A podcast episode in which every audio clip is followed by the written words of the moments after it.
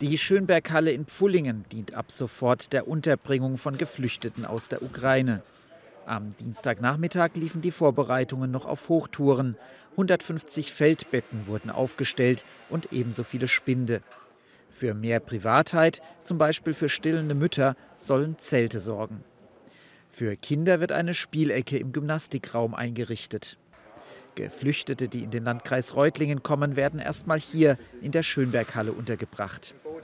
Die Halle ist jetzt momentan ausgelegt für eine Kurzzeitunterbringung, also für maximal drei Tage, sodass dann von hier aus die Weitervermittlung innerhalb äh, des Landkreises äh, einen verfügbaren Wohnraum erfolgen wird.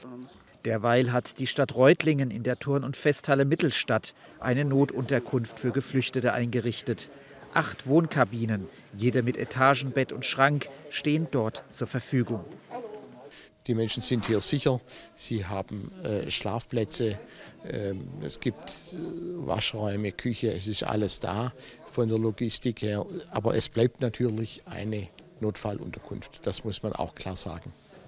Denn die Halle soll nur dann belegt werden, wenn es keine anderen Unterbringungsmöglichkeiten mehr gibt, erklärt der erste Bürgermeister Robert Hahn. Denn rein rechnerisch würden rund 20 Geflüchtete am Tag in Reutlingen erwartet. Wir hatten äh, bei äh, den Flüchtlingen aus äh, Syrien und dem Irak fast zwei Jahre Vorlauf, bis dann größere Zahlen bei uns angekommen sind. Wir haben sie jetzt ganz ad hoc in den letzten 14 Tagen hier in Reutlingen und das fordert uns ganz enorm in der Unterbringung und wir hoffen, dass wir es hinbekommen, ohne diese Notunterkunft hier in Anspruch nehmen zu müssen. Die Halle in Mittelstadt wurde gewählt, weil hier Toiletten und Duschen sowie eine Ausgabenküche bereits vorhanden sind.